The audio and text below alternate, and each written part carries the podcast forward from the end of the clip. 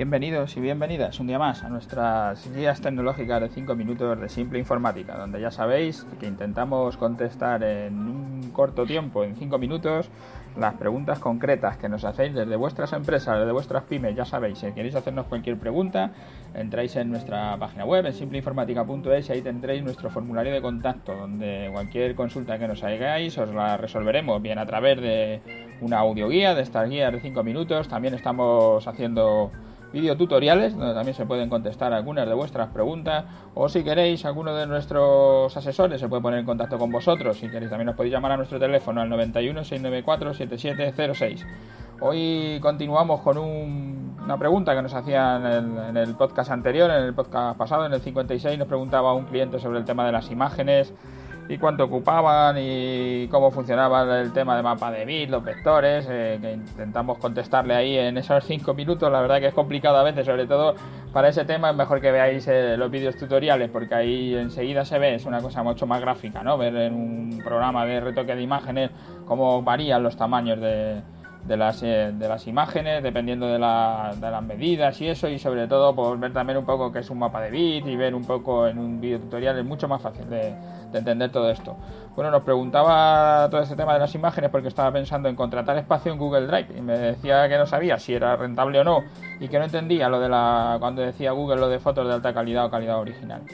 Eh, desde mi punto de vista, desde luego aquí cada uno tendrá su punto de vista y cada uno decidirá qué es o qué no es, pero yo desde luego, como a mí es el que me han preguntado, yo digo que no, no es rentable el, el Google Drive. Depende de lo que vayas a hacer, ¿vale? Voy a dar dos, dos ejemplos o dos escenarios donde puede ser o no puede ser rentable. Yo si te pones en la idea, como me preguntaba este cliente, que tiene bastantes imágenes, tiene, le gusta la fotografía, tiene una cámara reflex y tiene, pues, tiene más de un terabyte de, de información en imágenes. Yo creo que le digo, échate la cuenta, ¿no? Si por ejemplo fueras a hacer sobre un tamaño de un tera, ¿vale? Para que es una, es una comparación, una cuenta sencilla. Tienes un tera en imágenes y lo quieres eh, grabar a Google Drive, lo quieres pasar a Google Drive. Pues yo, según las tarifas, eh, adjunto un pantallazo de las tarifas a día de hoy.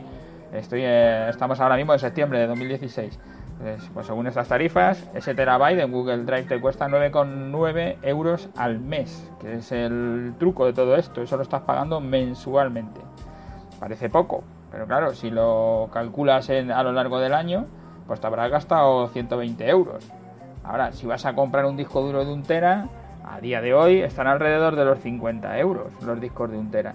Fíjate, te compras un interno, lo pones en el ordenador y te compras un externo para hacerle copias, para decir que eres tan seguro como lo que está haciendo Google Drive, porque Google Drive está haciendo sus copias, pues te habrás gastado 100 euros. 100 euros en el primer año ya lo has amortizado, pero es que tú, una vez que le pasas tus imágenes a Google Drive, luego tienes que seguir pagando todos los meses. No es que pago este año y ya no vuelvo a pagar. ¿Y hasta cuándo vas a estarle pagando a, Google Drive por tener tu información allí? Yo, vamos, no le veo no le veo mucho sentido. A mí me parece que está claro que cuando uno tiene bastante información, pues lo mejor es hacerlo así. ¿A qué considera Google fotos de alta calidad o calidad original? La, la, de calidad original es las que toma tu cámara. Si tu cámara estás tirando en formato RAW o estás tirando en el formato que quieras, pero que son tamaños muy grandes, es lo que se llama el formato nativo de la cámara, Google te va a cobrar, o sea, te va, te va a ocupar espacio y entonces cuant, cuantas más metas, pues más te va a cobrar Google, cuanto más espacio necesites.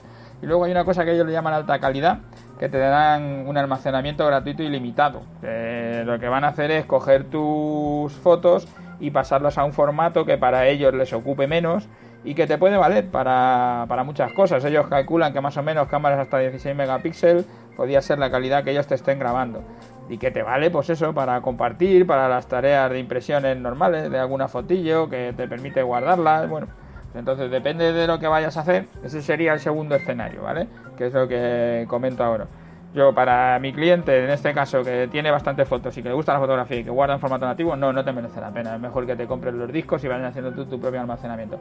Ahora, si la tarifa que eliges es la gratuita, la de 15 gigas, y tiene es una cantidad que es más que suficiente para muchas de las cosas que se hacen más si trabajas con las aplicaciones de Google que ellos lo que al final es lo que buscan que tú trabajes con su Excel con su Word y todos los documentos los haces en esas plataformas ni siquiera te ocupan eso todo te lo regalan. Si haces las fotos y son fotos que solo las quieres para trabajar con, con tus amigos para enviarlas a Facebook o para imprimir alguna foto así pequeña también te puede valer porque todas esas fotos que ellos llaman de alta calidad no te van a cobrar por ese espacio con lo que en principio tienes espacio más que de sobra con la gratuita con la de de 15 gigabytes. Entonces, eh, dependiendo de lo que vayas a hacer, en el escenario que te muevas, si te va a merecer o no te va a merecer la pena.